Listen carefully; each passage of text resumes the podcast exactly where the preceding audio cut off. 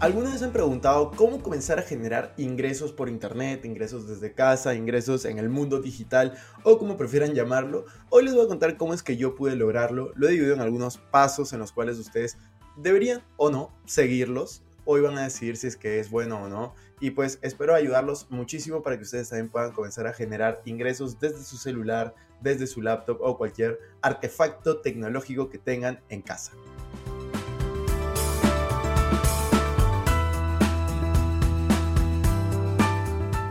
Hola amigos, ¿cómo están? Bienvenidos a un nuevo episodio de Invertir Joven. Mi nombre es Cristian Arens y les doy la bienvenida. Este podcast tiene como objetivo principal darte las mejores herramientas y los mejores tips para que aprendas a manejar tu dinero. Aquí creemos en la importancia de la educación financiera como medio para alcanzar tus metas y tus sueños. Recuerda que en este programa siempre hablamos de inversiones, finanzas personales y de emprendimiento. La frase de este podcast es el dinero es un excelente esclavo pero un pésimo amo. Aquí van a aprender a hacer que el dinero trabaje para ti, para que tú puedas tener más tiempo y energía en hacer las cosas que realmente te gustan y te apasionan.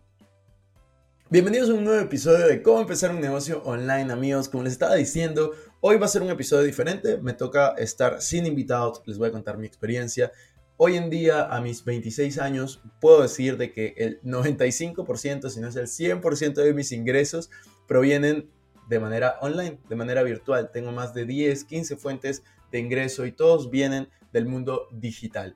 Y justamente esto comenzó hace 10 años a construirse a través de mi primer negocio digital, que fue una mezcla entre un negocio, un negocio digital y un negocio físico, porque como yo les he contado en otros episodios del podcast, sobre todo al inicio donde contaba mi historia y demás, yo comencé a los 16 años a importar accesorios desde China, lo cual obviamente lo haces por internet mandando mails y luego, si tienes que desadonarlos, que lleguen a tu casa, tienes un producto físico, pero yo los vendía por internet, los vendía por redes sociales hace 10 años cuando Facebook estaba muy de moda, el algoritmo te permitía tener un alcance orgánico muy grande. Si no sabes qué significa, no te preocupes, te lo voy a explicar más adelante.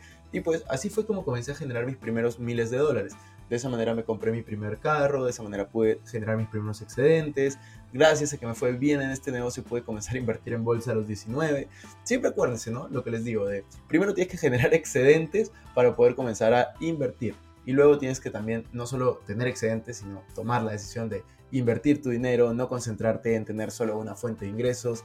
Y hoy decidí hacer como un manual, una guía, eh, cómo puedes tú crear un negocio online, digital, virtual, desde tu celular, desde tu computadora, lo que quieras, en 10 simples pasos.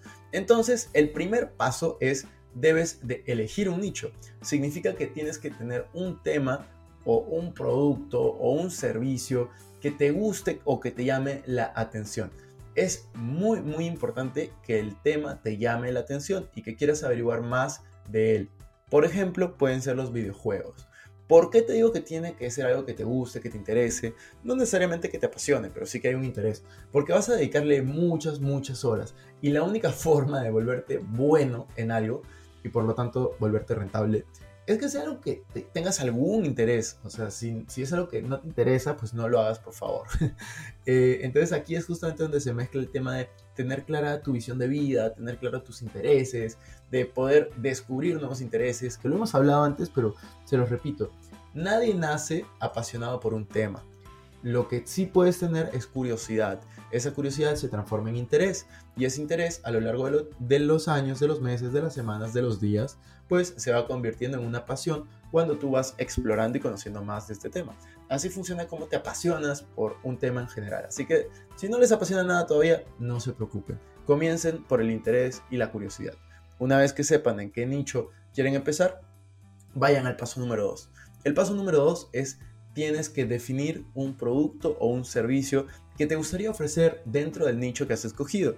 Tienes que responder preguntas como ¿qué producto o servicio hay en el mercado parecido al que tienes en mente? ¿Es lo suficientemente bueno ese producto o puede mejorarse? Si es que puede mejorarse, ¿cómo te gustaría que lo mejore? Y si es que es posible, pues tú mejóralo, tú haz esa mejora que tanto estás buscando. Y ahora, eh, para poder explorar más esta idea, yo siempre sugiero coméntaselo a personas que tengan tus mismos intereses y ahí puedes comenzar a encontrar socios o simplemente críticas constructivas. Ojo, no te dejes guiar por las personas. Si te dicen que no va a funcionar, no te preocupes. Yo igual eh, seguiré con estos pasos y probaría a ver si es que funciona o no. Pero lo número uno es, ¿existe esa idea en el mercado? Y si existe, ¿cómo la puedo mejorar? Tal vez, y esto fue lo que yo hice, yo cuando comencé a importar los accesorios, comencé a hacer diseños únicos de cosas que no existían en el Perú. Vi, por ejemplo, eh, cosas que existían en el exterior, en Estados Unidos o en otros países de Latinoamérica, y que en Perú en ese momento no había. Entonces comencé a importar eso, luego comencé a crear diseños únicos, comencé a diferenciarme con una marca que creé, comencé a, a dar comisiones a todos para fidelizar a los vendedores, para que el público pueda tener un buen precio fue así como empecé. Entonces, recuerda, paso número uno, elige un nicho, a lo que te interese. Paso número dos, elige el producto o servicio que quieres ofrecer. Paso número tres, tienes que definir tu mercado. ¿Quién va a ser tu cliente? ¿Quiénes te van a comprar esos productos o servicios? Si es que ya existe algo similar a lo que tú quieres poner, tienes que ver en qué lugar se distribuye, quién lo ofrece, quién lo consume, con qué frecuencia se consume. Y con ello vas a definir tu público objetivo. Recuerda, la imagen de tu posible consumidor debe ser tan precisa que conozcas desde su edad hasta la personalidad y qué motivaciones tiene. De esta manera vas a poder tener más claro dónde debes de promocionar tu producto o servicio y cómo hacerlo para tener mayor éxito en las ventas. Para poner un ejemplo claro es cuando yo empecé tenía 16 años. Yo vendía pulseras de silicona entre otros accesorios. ¿Quién usaba pulseras de silicona? Jóvenes, la mayoría colegialas, entre 12, 11, 12 años, 13 años, hasta los 16, 17, 18 años. Hombres y mujeres. Habían algunas que eran para mujeres, habían otras que eran para hombres y habían otras que eran para ambos. Ese era mi público. Entonces, ¿quién me ayudaba a vender? Los mismos eh, amigos que estaban en el colegio. Luego fuimos expandiéndolo por redes sociales. Luego fuimos expandiéndolo a tiendas eh, como Polos Rosados en Perú, entre otras. Entonces eh, es muy importante que definas dónde está tu mercado y quién va a ser el consumidor y quién va a ser el vendedor. Puede ser tú el vendedor, pero también pueden ser otras tiendas, otras personas. Vamos ya en el paso número 4. Antes de decirte el paso número 4, estos 10 pasos, quiero invitarte a que si te está sirviendo esta clase de contenido, si te gustan los episodios que yo salgo solo, no sé por qué, porque a mí me encanta tener invitados, pero si a ti te gusta esta clase de contenido y que quieres más episodios en los cuales yo hable solo, pues te invito a que compartas este episodio y pon tu comentario, etiquétame en redes sociales, en Instagram, en Facebook, en, en donde quieras, y pues coméntamelo. Yo siempre leo todas las veces que me comparten y me etiquetan, así que ayudaría bastante también para poder ayudar a otras personas a que escuchen esta clase de ideas y puedan comenzar a generar dinero desde casa, por internet, desde su celular o como prefieran llamarlo. Entonces el paso número 4 es propuesta de valor. Tienes que tener claro este concepto. Una propuesta de valor es lo que te diferencia frente a la competencia y la razón por la cual tu público objetivo decide hacer sus compras contigo y no con las demás empresas que ofrecen productos o servicios similares a los tuyos. Es decir, primero tienes que ir al paso número 3 de definir tu mercado. Y luego, ¿cómo es? La pregunta es, ¿cómo puedes tú añadirles el mayor valor posible? Y esa va a ser tu propuesta de valor. ¿Qué haces tú diferencial a la competencia? Tal vez puede ser tener los productos más baratos, puede ser tener los productos en todas las tiendas disponibles, puede ser que puedan comprar por internet, puede ser de que, no lo sé, tengan un servicio al cliente espectacular, etcétera, etcétera. Una vez que conoces el valor agregado que tiene tu producto o servicio, es momento de sacarlo adelante, enseñar su diferencial y las razones por las cuales resulta una buena decisión de compra. El paso número 5, y aquí tiene mucho que ver con el paso número 2 que estábamos hablando, es justamente los socios. Los socios son un punto clave que te va a ayudar a cumplir la propuesta de valor que mencionamos líneas arriba, a través de capital, es decir, que inviertan, estrategias, conocimiento, experiencias y trabajo en conjunto en general. Por ejemplo, si decides importar controles para videojuegos con diseños exclusivos, los proveedores serán socios clave para tu negocio y dependiendo del nivel de negociación al que lleguen, pueden acordar exclusividad para que no vendan los mismos productos a otras empresas. De, de, hecho, esto último fue lo que yo hice cuando importaba. Yo pedí la exclusividad a mi proveedor de China y este me pidió una orden mínima que era bastante grande, la acepté y comenzamos a trabajar de manera exclusiva. Existen todo tipo de socios. Pueden ser abogados, pueden ser marqueteros, diseñadores, proveedores, vendedores, entre otros socios clave para poder cumplir con tu propuesta de valor y tener un negocio exitoso.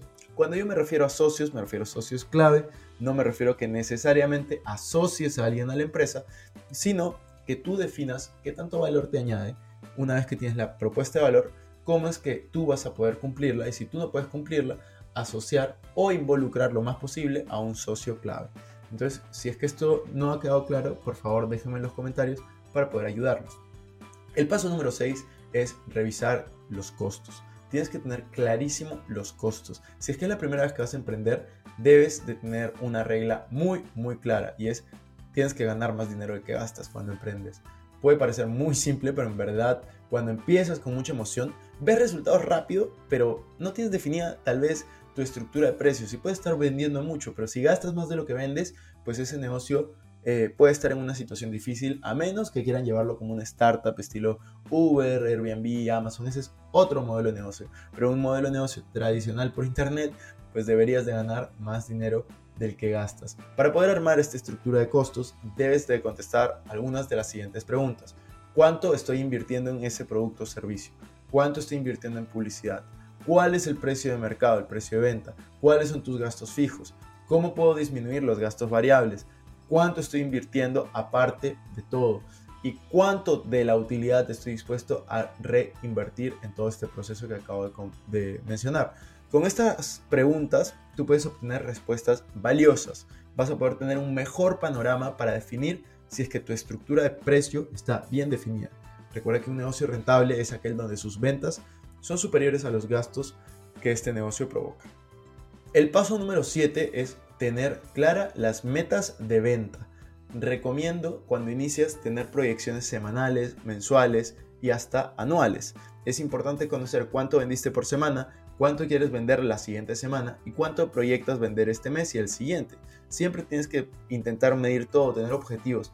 El que no apunta no dispara. Y si tú no tienes objetivos claros, pues ya llegaste a donde quieres estar, porque no tienes idea de dónde quieres estar. Así que siempre ponte objetivos semanales, mensuales, anuales. De esta manera vas a poder tener una guía que te permite analizar si es que tu modelo de negocio está siendo rentable o no. Vas a poder evaluar si la propuesta de valor se está cumpliendo. Vas a poder evaluar si es que los canales de comunicación son los que están fallando. Tienes que ver en qué estás equivocándote, qué puedes mejorar.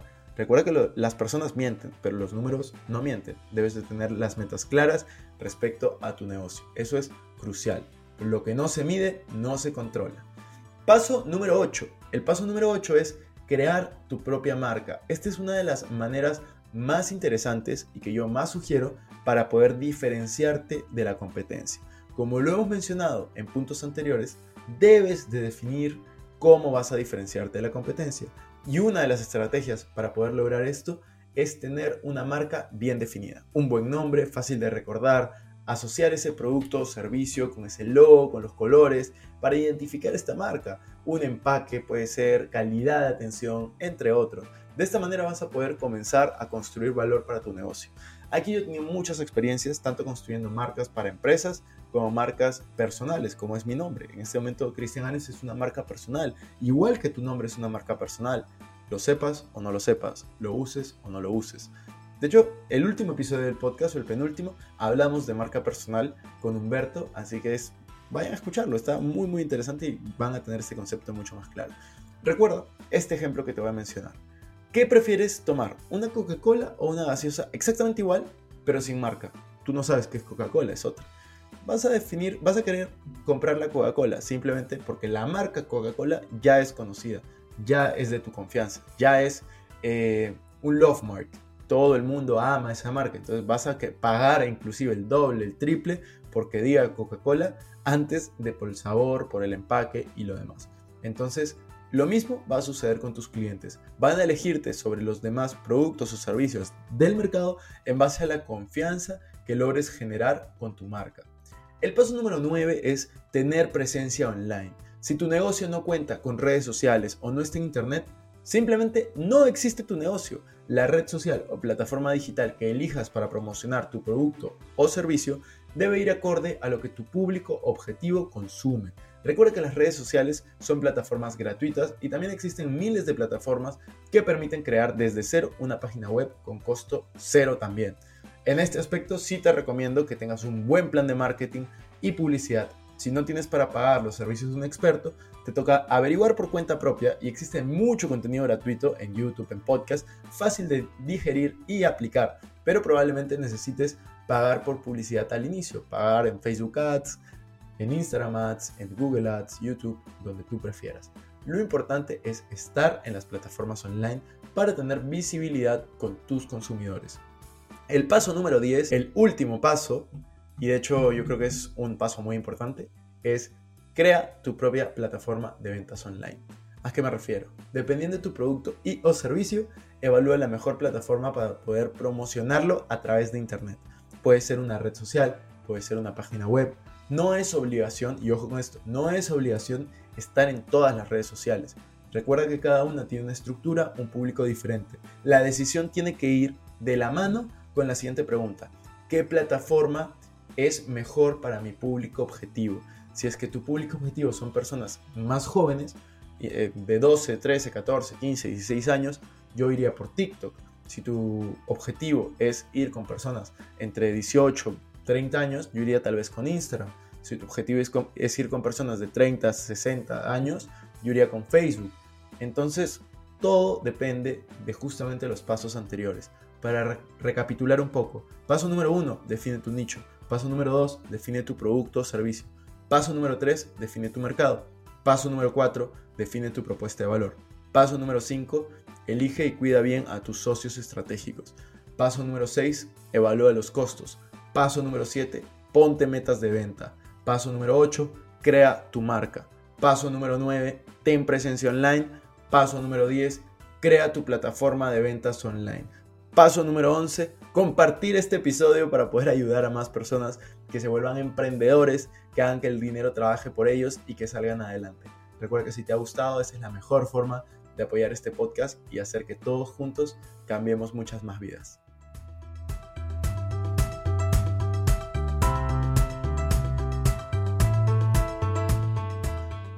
Eso fue todo por este episodio. No me quiero ir sin antes invitarte a que te suscribas a mi canal de YouTube. Me puedes encontrar como Cristian Arens. También a que me sigas en Instagram como Arens Cristian y que te unas a todos nuestros grupos de WhatsApp, Facebook y Telegram. Los links van a estar en la descripción. No te olvides también visitar nuestra página web invertirjoven.com donde van a encontrar artículos de finanzas personales, inversiones y emprendimiento. Si nos estás escuchando desde Spotify, no olvides ponerle follow para no perderte ningún episodio. Y si estás en iTunes, ponle 5 estrellas y deja tu comentario. Sería genial también de que puedas compartir este episodio para ayudar a más personas. Gracias por estar aquí, conmigo es hasta la próxima semana y recuerda que la frase de este programa es, el dinero es un excelente esclavo, pero un pésimo amo. Hasta la próxima.